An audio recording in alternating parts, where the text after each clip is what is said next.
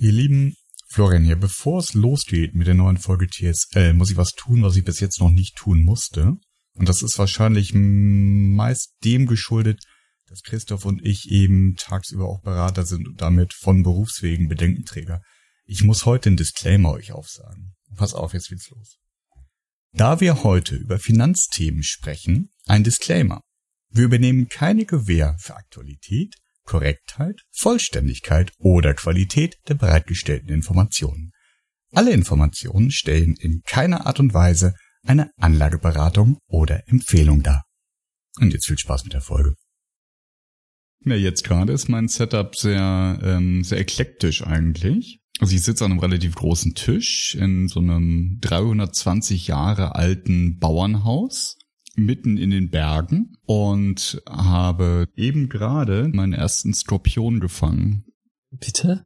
In den Bergen gibt's auch keinen Skorpion. Ja, doch, also relativ klein, irgendwie so, so zwei Zentimeter, so zwei Zentimeter lang. Der hatte sich in dem kleinen Notizbüchlein versteckt, in, in das ich gerade reinschreiben wollte. Und dann guckten da so zwei Scheren raus. Zwischen den Seiten. ja. Und jetzt ja, habe ich den erstmal unter einem, unter ein Glas gebannt. Also, jetzt ist die Challenge natürlich von mhm. Skorpionen in der Walachei Italiens. Ein Link zu finden zu Folge 31 von TSM. Weil wir sind ja da, um Podcast zu machen. Dann, Florian. TSL, das ist der Podcast für Business Casper, Nerds und alle dazwischen. Nur echt mit Christoph und Florian und der Roboterstimme eures Vertrauens. Viel Spaß mit der neuen Folge. Christoph, herzlich willkommen zur Folge 31 von TSL. Sehr schön. Über was wollen wir heute sprechen? Lass uns doch heute mal über Geld sprechen. Okay. Ich finde, letztes Mal, letztes Mal haben wir schon angefangen, damit über Geld zu sprechen, nämlich über das Nicht-Geld, das wir mit TSL verdienen. Ja, genau. Und vielleicht können wir jetzt ein bisschen die schöneren Seiten oder die spannenderen Seiten beleuchten. Woraufhin du ja direkt Affiliate-Links in die Show Notes gepackt hast, zu unseren 1000 Euro Mikros, die wir benutzen. Ja, ich habe absichtlich jetzt natürlich von allem, was wir erwähnt haben, in den Amazon-Links die dreimal teurere Variante genommen, damit die sieben Leute, die die Folge hören, wenn wir da eine Conversion draufrechnen, also ja, Money. Auf jeden Fall. 0,3 Leute klicken drauf. Ja, und 0,3 mal 1000 mal 5 Prozent ist ungefähr ein Brötchen. Ja, sehr und das ist viel, viel, viel mehr, als wir uns bis jetzt schon TSL kaufen konnten. Sehr gut, sehr gut. Aber ich habe ich hab's disclaimed. Ich war ganz open und transparent. Ja, wir sprechen über Geld. Das war ja schon eins der ersten Themen, über die wir so bei der Themensuche vor dem Podcast hatten, weil das uns beiden so am Herzen liegt, das Thema. Und über 30 Folgen hinweg haben wir es nicht geschafft, darüber zu sprechen, weil wir dann angefangen haben, das ganze Thema in unserem Google Doc zu strukturieren und aufzubauen. Das war dann so groß, dann haben wir es immer ein bisschen vor uns hergeschoben. Aber jetzt geht's los. Und so wie wir eine Consulting Essentials Serie haben, wird das jetzt die Money Essentials Serie, weil in einer Folge kriegen wir nur einen Bruchteil jetzt überhaupt unter. Absolut. Spannend finde ich vielleicht zum Start nochmal zu rekapitulieren, warum um Gottes Willen wir glauben, dass wir also neben all unseren breit gefächerten Kompetenzen, die wir hier in TSL zur Schau stellen, auch noch glauben, über Geld und Geld anlegen und Versicherung und was, worauf wir mal kommen werden, zu sprechen. Ich kann Folgendes als mein Hintergrund zu dem Thema sagen. Also es geht ja nicht nur so um, um Geld, Geld, sondern wir reden ja auch über das Thema irgendwie Versicherung und wie budgetiert man irgendwie so sein Leben etc. Und braucht man eigentlich eine Handyversicherung? Und, und sollte ich mir irgendwie mein neues Boxspringbett auf 0% Finanzierung über zwölf Monate holen? Nein. So, also das Thema ist ja recht breit. Wir hatten ja schon mal so über unseren Background gesprochen. Du hast ja einen hochsoliden BWL-Background und ich habe so einen nerding Informatik-Background. Und wenn man, wie ich, so einen nerdigen Informatik-Background hat, dann noch ein paar Jahre Promotion an der Uni-Arbeit und dann wird man so in das freie Leben entlassen, merkt man relativ schnell, dass man von realer Welt und so Fragestellungen in der realen Welt relativ wenig Ahnung hat. Und dazu gehören so Fragen, hey, wie sieht eigentlich ein sinnvoller Mietvertrag aus? Was, auf was muss ich denn achten? Welche Versicherungen brauche ich eigentlich und welche brauche ich nicht? Wie sollte ich mit meinem Geld umgehen, etc. Das waren dann alles Themen, zu denen ich mich über Jahre erfolgreich gedrückt habe, weil ich immer das Gefühl hatte, oh, das ist, sind so fiese Themen, ich habe da voll keine Lust drauf. Und irgendwann habe ich einen Zugang dazu gefunden, habe mich immer mehr eingelesen, habe richtig Interesse und Spaß daran gefunden und konnte mich darüber dann immer mehr reinbohren. So, das mhm. ist so meine Sicht auf das Thema, warum ich glaube, dass wir da ein bisschen den Hörern was mitgeben können. Ja, mein, mein Weg ist ein bisschen anderer gewesen. Ich habe ja, wie du zu Recht feststellst, grundsolide BWL studiert. Wobei man das ja nicht verwechseln darf mit dem Kurs in, wie benehme ich mich im echten Leben. Mhm. Ne? Also allen, allen Modellen, die da gebaut werden, werden irgendwelche rational handelnden äh, Geschöpfe unterstellt etc. Und ich erinnere mich noch gut daran, von einer meiner Omas hatte ich auf dem Schreibtisch im Kinderzimmer so einen Aufsteller geschenkt bekommen, wo normalerweise man so, so ein kleines 9x13 äh, Bild reinmacht. Und da hatte sie was drauf geschrieben auf das Papier und zwar den Spruch, um zu lernen, mit Geld umzugehen, musst du es nicht nur ausgeben, du musst auch lernen, es zu behalten. Mhm. Mhm. Ich habe mir diesen Spruch gemerkt, ich habe ihn erst Jahrzehnte später angefangen, wirklich zu beherzigen. Dazu noch habe ich, um, das Studium zu bezahlen, auch eine, eine Finanzierung aufgenommen. Und das heißt, ich habe vergleichsweise spät erst angefangen, mich aktiv damit zu beschäftigen, wie ich Geld anlegen könnte und wie ich irgendwie meine Altersvorsorge gestalten könnte und welche Versicherung man denn wirklich braucht oder nicht. Weil die Jahre davor, also quasi zwischen dem, ich habe von meiner Oma diesen Aufsteller gekriegt und äh, mein Konfirmationsgeld verheizt, bis irgendwie ich bin ein paar Jahre aus dem Studium raus und habe den Studienkredit endlich abbezahlt. Das war so die Zeit, in der ich mich eher damit beschäftigt habe, wie viel Geld habe ich denn gerade noch und sollte ich mir das gerade gekauft haben? Ach nein, wahrscheinlich nicht. Hm, naja, Augen zu und durch. Mhm. Genau. Und jetzt in den letzten Jahren, wie gesagt, mit einem ganz anderen Weg als du, aber eigentlich zum gleichen Thema gekommen, dann auch mich dafür interessiert, was kann ich denn eigentlich selbstbestimmt tun? Denn, also ich hatte auch mal in der Jugend so eine Phase, wo ich mir zwei Aktien gekauft habe und beides ist im, im neuen Markt nicht mhm. mehr mhm. und bla und damals noch aus der Zeitung gelesen, irgendwelche Aktientipps und Gedöns. Und dann die Frage, okay, was kann ich denn jetzt machen, was mit wenig Betreuungsaufwand, besserer Risikostreuung und mehr Hirn funktioniert? Ohne dass ich jetzt auf einen Anlageberater oder einen Fuzzi in der Bank oder irgendjemanden dann komplett vertrauen muss, dass der mir das mhm. Richtige erzählt. Mhm. Lass uns einmal ein bisschen Themen sammeln. Dann würde ich gerne mit dir einmal über so ein paar übergeordnete Themen sprechen. Und wir sollten auf jeden Fall sprechen über das Thema, was heißt es überhaupt zu investieren? Und was ist der Unterschied zwischen investieren und Trading? Investieren, da fallen für mich so darunter so Stichworte wie Aktien, ETFs, Indexfonds, Sparpläne. Da werden wir zu Sachen kommen wie Indexes, MSCI World, Emerging Markets etc. Das ist, finde ich, ein sehr wichtiges Thema und da müssen wir jetzt in der Folge auch gleich mal darüber sprechen, wie funktioniert eigentlich so dieser, ich sag mal, populärwissenschaftliche Markt der ganzen Aktienmagazine und irgendwie auf ARD kommt doch immer Börse vor acht und dann gibt's doch immer ganz viele tolle Tipps und alle erklären, warum jetzt der DAX gerade wieder schwächelt und hochgeht und links und rechts geht. Dazu müssen wir nachher einmal sprechen. So, das ist für mich so dieser ganze Kosmos Aktienmarkt. Dann müssen wir in einer, in einer extra Folge dazu sprechen über Versicherung. Was ist überhaupt eine Versicherung und können wir beide nicht einfach auch sagen, wir beide sind eine Versicherung und sichern gegenseitig als Pool unser Risiko ab? Was heißt überhaupt Risiko? Wie viele Leute braucht man dazu? Wie kann ich das für mich selber greifbar machen, in welchen in welchen Risikofällen eigentlich eine Versicherung sinnvoll ist und wann nicht. Das ist für mhm. mich so ein Kosmos. Das ganze Thema Budgeting, Finanzierung. Also wie sollte ich einen Blick auf meine eigenen Finanzen haben? Planen, wofür ich was, wie ausgebe, wie weit im Voraus muss ich irgendwas eigentlich planen, ist es okay, wenn ich mir irgendwas auf Kredit kaufe? Was ist eigentlich mit meinem Dispo? Den habe ich auch eigentlich immer verfügbar auf dem Girokonto. Das ist, finde ich, so ein ganzer Kosmos. Und dann ist so eine eigene Welt für mich noch diese Frage, ist es nicht irgendwie rausgeschmissenes Geld, wenn ich Miete zahle? Weil eigentlich zahle ich ja irgendjemandem sein Haus ab. Und ist es nicht schlauer, wenn mhm. ich mein eigenes Haus abzahle? Das finde ich wieder ein ganz eigener Kosmos, der sehr komplex ist und über mhm. den es, finde ich, sehr viel, ja, so populärwissenschaftliches Unwissen irgendwie gibt. Das ist auch ein hochemotionales Thema. Ja, total, genau. Da kannst du mit jedem auf irgendeiner Party drüber sprechen und jeder hat irgendwie eine verrückte Meinung. Gibt es aus deiner Sicht noch andere Themen? Ich weiß nicht, wie sehr das für dich schon im Thema Investieren drin ist, aber die, die Frage Altersvorsorge, also was, was brauche ich eigentlich oder will, wo, woher möchte ich eigentlich, dass mein Einkommen Mhm. kommt? Und äh, also diese, diese Streuung zwischen selbst erarbeitetem Geld und Zinsen, die man irgendwo herbekommt, also einfach Einkommensquellen.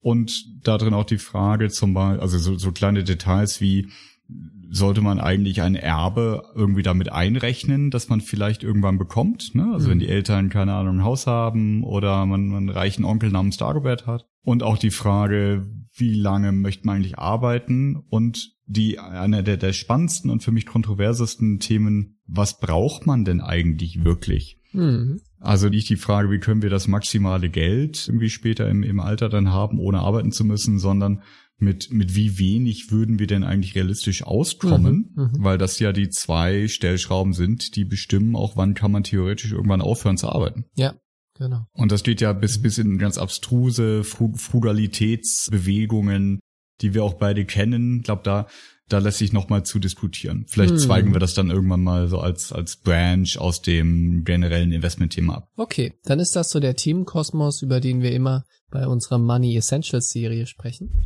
Und lass uns einmal so einen Einstieg machen über so ein paar übergeordnete Themen. Ich hab's nicht mehr genau im Kopf, aber ich hatte, ähm, wenn du da in einer von den tollen Lufthansa Lounge bist, gibt's ja auch immer so Zeitschriften.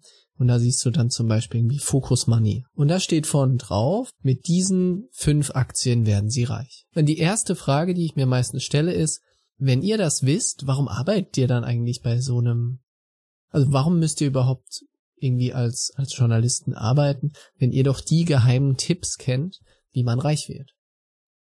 Naja, sie- da steht ja, werden sie reich. Ach die haben so. sie auch gekauft und warten jetzt auch darauf, dass es passiert Gut und müssen derweil noch als Journalisten arbeiten. ja. So, oder dann gibt es irgendwie hochseriös ARD Börse V8.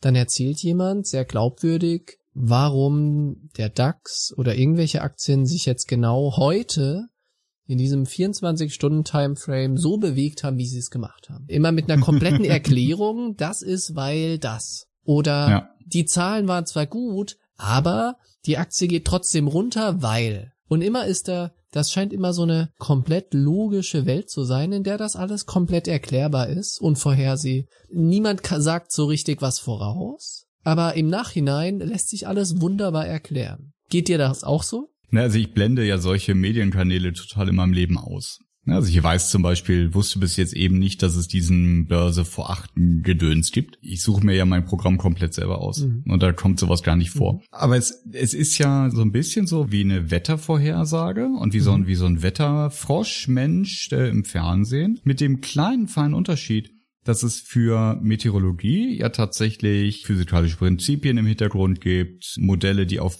auf, auf echte experimentell nachweisbaren Prinzipien beruhen, die dann versuchen auszurechnen, wie wo, wo bewegt sich das Wolkenfeld jetzt hin und gibt es da jetzt ein Gewitter oder nicht. Ja, und dann werden, also werden Prognosen gemacht und, und man versucht dann auch sich zu erklären, warum passiert das denn jetzt so und warum gibt es jetzt Jahrhundertsommer oder nicht. Aber bei den, den, den Börsenfuzis, die haben ja die Physik nicht. Die haben Hm. ja also nur Menschenverhalten und mittlerweile zum großen Teil eigentlich Computerverhalten, das dahinter steht, wie sich irgendwelche Aktienkurse bewegen. Es ist, er erweckt zumindest bei mir den Anschein, dass man über, über Sachen reden würde, die wirklich einen ähnlichen Härtegrad im Hintergrund haben, wie eben ein Grundgesetz, das irgendwie warme Luft nach oben steigt. Hm, ja. Was mir gar nicht bewusst war, bevor ich mich mit dem Thema befasst habe, ist, dass es ja in einer Vielzahl an wissenschaftlichen Studien schon seit Jahrzehnten nachgewiesen ist, dass die Auswahl, also Stockpicking, Auswahl einzelner Aktien und Market Timing, also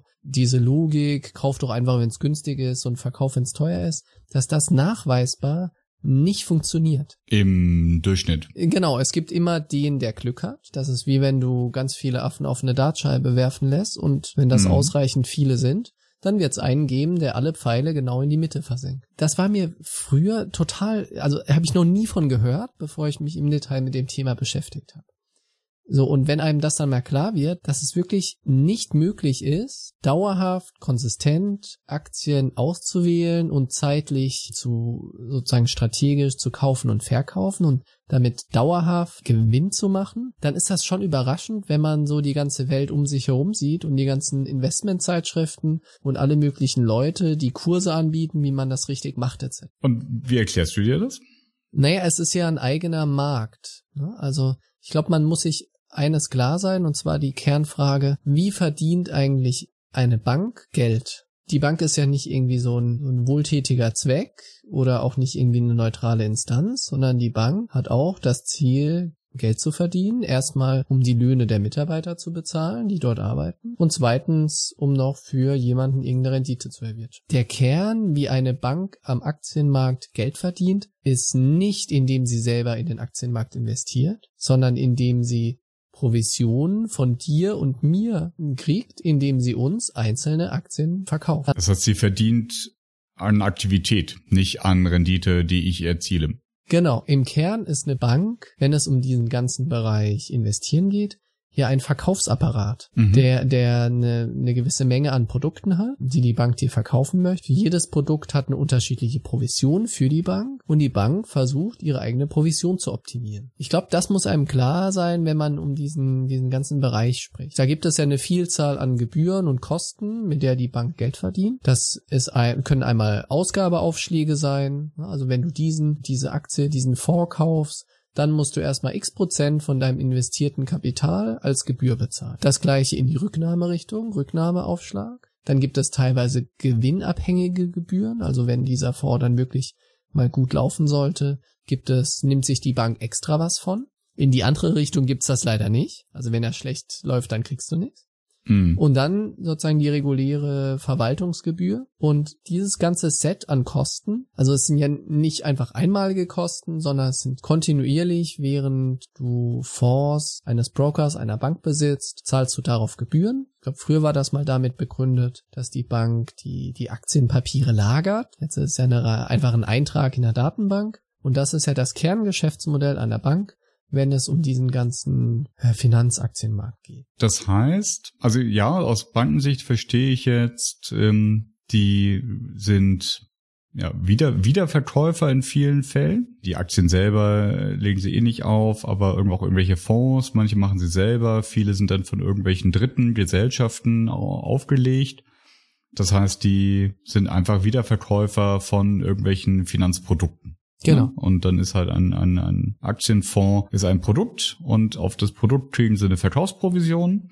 Und sie kriegen sogar, wenn ich das Produkt habe, quasi aktiv dann drin investiert bin, kriegen die vielleicht sogar über die Zeit, die ich das Produkt habe, noch mehr Geld ab. Einfach nur, weil ich es habe. Ganz genau, genau. Ja, also eine, so eine laufende Provision, die aber ich ihnen zahle und die sie nicht von dem bekommen, der das Produkt gemacht hat. Genau. Diese Zahlen hören sich meistens relativ klein an. Also die Bank sagt dann, schau mal, wir haben einen ganz tollen Fonds.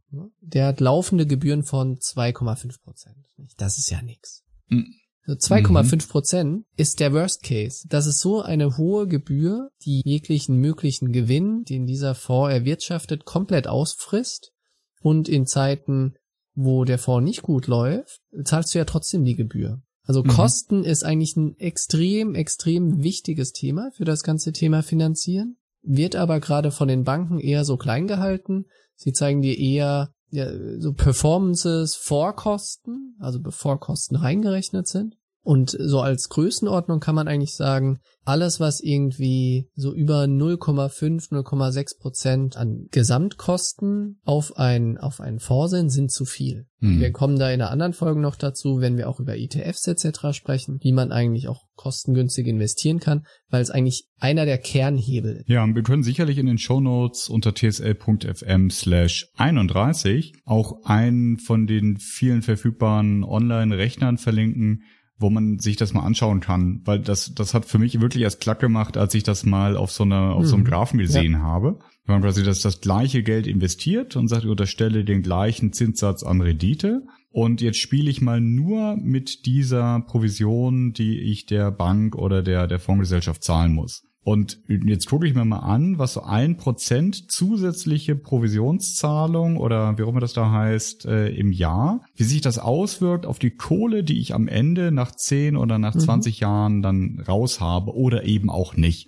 Und dann wird einem echt schlecht, wenn du dir ausrechnest, was du dann im Endeffekt der Bank gezahlt hast dafür. Und wenn du dann dir eben noch anschaust, dass ja die Performance von so einem Finanzinstrument überhaupt nicht korreliert mit der Gebühr, die ich dafür zahle, dass ich es hm. benutzen darf, dann, spätestens dann siehst du, ach verdammte Axt, wie du eben sagtest, ja leider doch keine Gutmenschen, sondern das sind einfach Menschen, die äh, oder Organisationen, die gewinnmaximierend und im eigenen Interesse handeln und die eben im Zweifel dir sehr gerne das Finanzinstrument verkaufen, das dich teuer zu stehen kommt und das überhaupt nicht besser performt als irgendetwas, das ganz billig robotergetrieben ohne menschlichen Eingriff vor sich hin werkelt. Mhm. Ja. Lass uns einmal kurz über diese verschiedenen Ebenen von solchen Aktienmarktprodukten sprechen. Ich kann dir einmal mhm. sagen, ich investiere direkt in eine einzelne Aktie. In ein Unternehmen, ich werde mhm. Shareholder, Anteilseigner eines Unternehmens und besitze diese eine Aktie. Dann habe ich erstmal vergleichsweise geringe Gebühren, meistens habe ich nur Ordergebühren für den Kauf und Verkauf bei meinem Broker. Dort habe ich ja eigentlich, glaube ich, nie laufende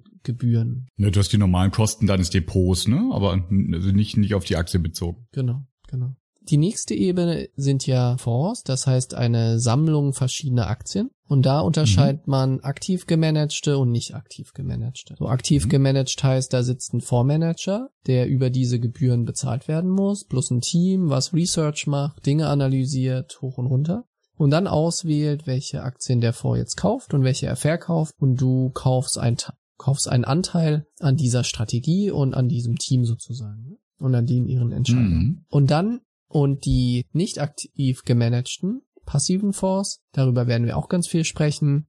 Dort gibt es kein Team, was explizit Aktien auswählt, also kein Stockpicking, kein Market Timing macht, sondern es ist einfach das Abbild eines Index und ein Index kann heißen, kauf mir ein, ein komplettes Industriesegment, ein komplettes geografisches Segment, ein, ein Wirtschaftssegment, kauf mir einfach die ganze Welt als einen großen Markt. Also einfach rein auf recht stur auf Zahlen basiert, wird dort ausgewählt, was gehört in diesen Index rein, was gehört mhm. nicht rein. Das heißt, dort gibt es kein Team, was die ganze Zeit Research macht. Da gibt es maximal ein Team, was ein paar Zahlen zusammenbaut und immer wieder und, und recherchiert oder sich so ein Index, sozusagen die Information, was gehört denn wo rein, einkauft. Also dort gibt es wieder Anbieter, die solche Indexe und dir sagen, was gehört eigentlich wohin. Dann kaufst du das ein und baust diesen Index nach. So, und dann gibt's ja noch Dachfonds. Florian, erklär uns einmal, was ein Dachfonds ist. Oh, das ist so billig, dass selbst ich das erklären kann. Das ist gut.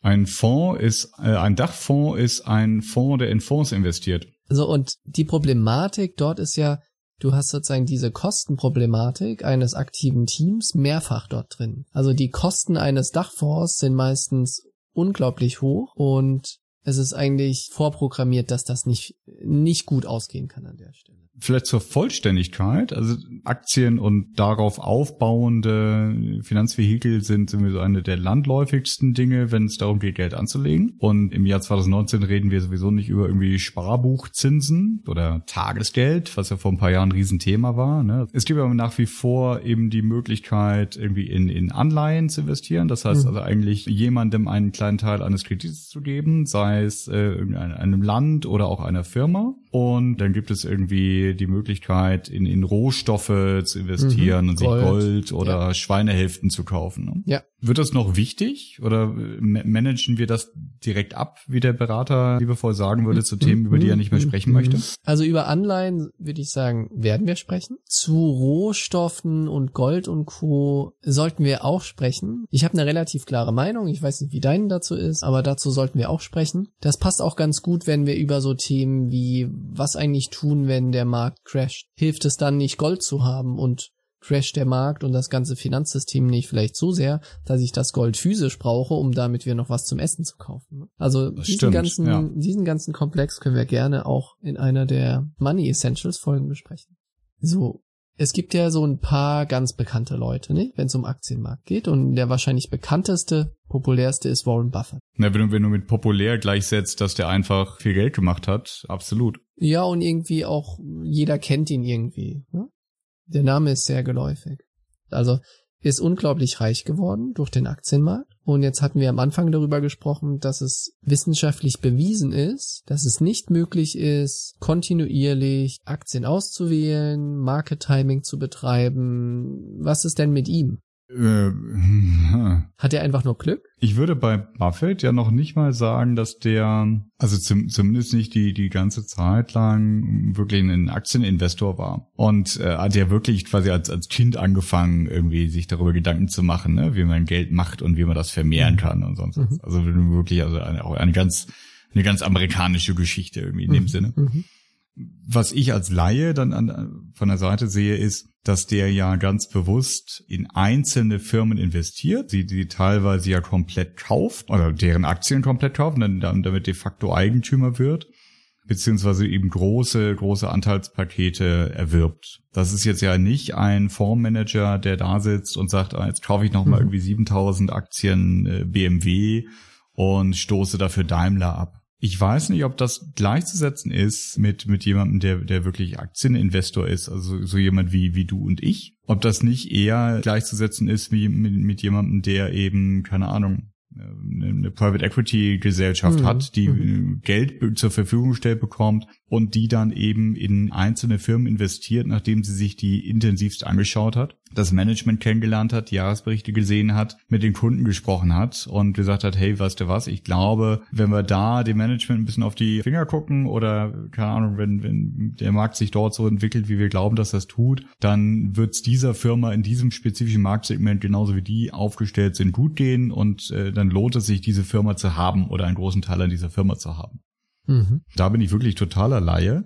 Ich finde, Warren Buffett hat für mich überhaupt nichts mit Börsenmarkt Mhm. zu tun und mit, nichts mit Aktienmarkt zu tun, sondern das ist schlichtweg, also sicherlich war das irgendwann mal der Fall äh, in seinem früheren Leben, aber seitdem der nur noch darüber nachdenkt, ob er jetzt ein paar Milliarden Apple aufstockt oder ob er diese oder jene Firma komplett sich vereinnahmt, dann ist das doch kein Aktieninvestieren mehr. Das ist eher für dich Unternehmer. Ja, das ist Mhm. Unternehmertum, Mhm. eben im Sinne von, ich äh, kaufe die Firma und lasse, lasse die Leute dort für sich arbeiten, Mhm. aber ja. Mhm. Ich hatte mal zwei Analysen oder eine große Analyse gelesen, die zwei Aspekte hatte. Da war einmal die Frage, ist er denn wirklich besser als ein, als ein korrekt gewählter Benchmark? Korrekt gewählter Benchmark war, glaube ich, ich glaube, das war so, so, so ein Index Large Cap North America irgendwas. Also sozusagen ein Vergleichsindex, der ein komplettes Industriesegment investiert im Vergleich zu seiner nennen wir Stockpicking-Aktivität. Mhm. Dort kam erstmal raus, über diesen langen Zeitraum, in dem er investiert hat, war er eigentlich fast nicht besser als dieser korrekt gewählte Benchmark. Das war Mhm. das eine. Und die zwei, das zweite war eher in so einem, in so einem Artikel, wo es grundsätzlich darum ging, ist Stockpicking komplett Glück?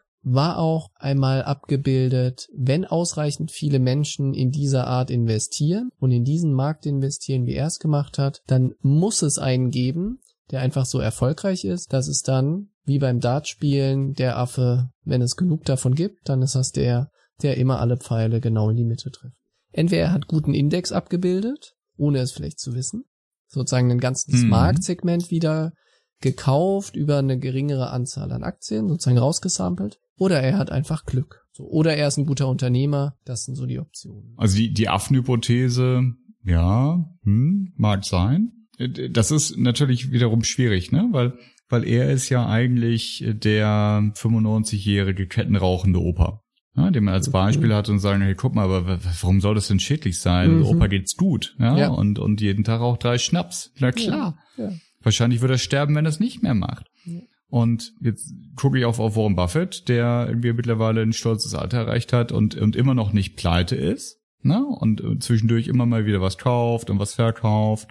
Und das kann doch nicht, ja, anekdotische Evidenz. Irgendwie muss jetzt zurückspulen zu, ich weiß nicht welcher Folge, Mhm. Folge Pan 20, ähm, wo es um 24. Kognitive Verzerrung. ganz genau kognitive Verzerrung gab. Er ist jetzt halt die anekdotische Einzelfall-Evidenz, ja, die aber ganz plastisch und ganz deutlich und ganz einnehmend ist. Und dann fällt es mir schwer zu glauben, dass das jetzt nur Zufall sein könnte. Mhm. Ja. Aber klar, aber klar. Er hat ja eine über den Aktienmarkt mal eine, wie ich finde, sehr, sehr passende Aussage gemacht. Und zwar hat er gesagt, der Aktienmarkt ist ein, ein Gerät, ein, ein Mechanismus, um Geld von den Ungeduldigen hin zu den Geduldigen zu transferieren. Das sind, glaube ich, genau diese zwei Richtungen, die es gibt. Es gibt die Geduldigen, die sagen, okay, ein, ein Markt, ein gesamt weltweiter Aktienmarkt hat Mhm. sich in den letzten 50 Jahren im Mittel immer um fünf bis sechs Prozent pro Jahr positiv entwickelt. Es ging runter, es Mhm. ging hoch, aber im Mittel über eine lange Zeit hast du eine gute Konsistenz. Und es gibt Mhm. die Ungeduldigen, die sagen, äh, was sagt Focus Money? Okay, das kaufe ich. Was sagt Börse V8? Ich kaufe, ich verkaufe etc. Und dadurch vor allem durch die ganzen Gebühren des Kaufens und Verkaufens jegliche Chance auf Rendite verspielen und am Ende verlieren. Und sozusagen sie verlieren das Geld und derjenige, der genug Zeit, Ausdauer, ruhige Nerven mitbringt, zu dem geht es hin. Und das fand ich ein sehr schönes Bild, was es, glaube ich, auch sehr trifft und was viel von dem trifft, über was wir sprechen werden in den Folgen, wenn wir über Indexfonds, ETFs und Co. sprechen. Ja, was wir vielleicht dann auch in einer der folgenden Folgen ansprechen können, weil wir müssen ja auch gleich Schluss machen. Letzte Runde war schon und, und äh, bevor ich hier trocken laufe. dass ich glaube, diese ungeduldigen Akteure an der Börse, die nicht nur dadurch ihr, ihr Geld äh, verpassen, dadurch, dass sie irgendwie Transaktionsgebühren auf, aufsummieren, sondern die ein Problem damit haben, dass wenn sie Menschen sind, die, die handeln und die von kurzfristigen Bewegungen an der Börse profitieren wollen, sie ja seit, seit vielen, vielen Jahren komplett ausgehebelt sind. Mhm. Das heißt also, dass, dass die Algorithmen und die computergesteuerten Bewegungen in, der Börse, die stattfinden jedes Mal, wenn ich als Egon Müller Normalmensch mir eine Aktie kaufe oder verkaufe, dass die ja ein Teil des Ertrags, also der, der, dieses Arbitragegeschäfts, jedes Mal für sich vereinnahmen Mhm. ohne dass ich das sehe und davon Ja. wirklich Kenntnis habe. Und das finde ich so, das finde ich so skurril. Das heißt, Mhm. jedes Mal, wenn ich kaufe oder verkaufe, jedes Mal gebe ich automatisch nicht nur der Bank ihre, ihre Gebühren, sondern lasse ich irgendwelche Zwischenhandelsstufen damit, ohne dass ich das merke, einen Schnitt machen. Mhm. Und, und deswegen finde ich, verstärkt das einfach nochmal dieses High-Frequency-Trading Mhm. jedes Mal, wenn ich Ja. als Mensch an der Börse agiere, bediene ich erstmal ganz viele andere, bevor ich dann selber drankomme. Und deswegen versuche ich das tatsächlich zu vermeiden. Und ja, da sind wir gut auf Kurs. Also das heißt, wir kümmern uns jetzt in den nächsten Folgen der Money Essentials darum, eher geduldig zu sein und den anderen dabei zuzugucken, wie sie sich irgendwie einen abhampeln. Und vielleicht schneiden wir dann ein paar Zuhörern auch noch Zeit frei, die heute noch irgendwie bla bla Money in Papierform oder Börse aktuell oder wie auch immer diese Fernsehformate, von denen du mir erzählst, dass es sie gibt. Das will ich jetzt mal glauben, die dann noch Zeit vorm Fernseher verbringen. Genau. Ich glaube, es wird sehr spannend. Und wer Wünsche hat, was denn unbedingt noch vorkommen soll in den Money Essentials Folgen, über das hinaus, was wir jetzt schon angesprochen haben, was wir selber vorhaben zu tun, der darf das gerne kundtun, denn unter tsl.fm slash 31 gibt es auch eine Kommentarfunktion, die könnt ihr dafür benutzen. So machen wir es. So, jetzt setze ich erstmal hier den Skorpion vor die Tür, den ich auf meinem Schreibtisch noch unterm Glas habe und wünsche dir noch einen erquicklichen Abend, lieber Christoph. Dir auch, Florian. Tschüss. Bis dann. Ciao, ciao.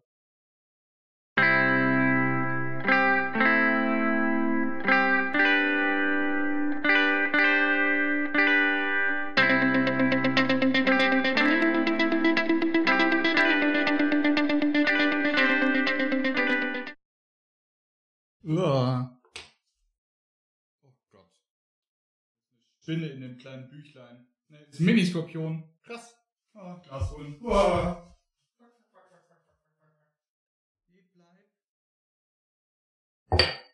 Oh.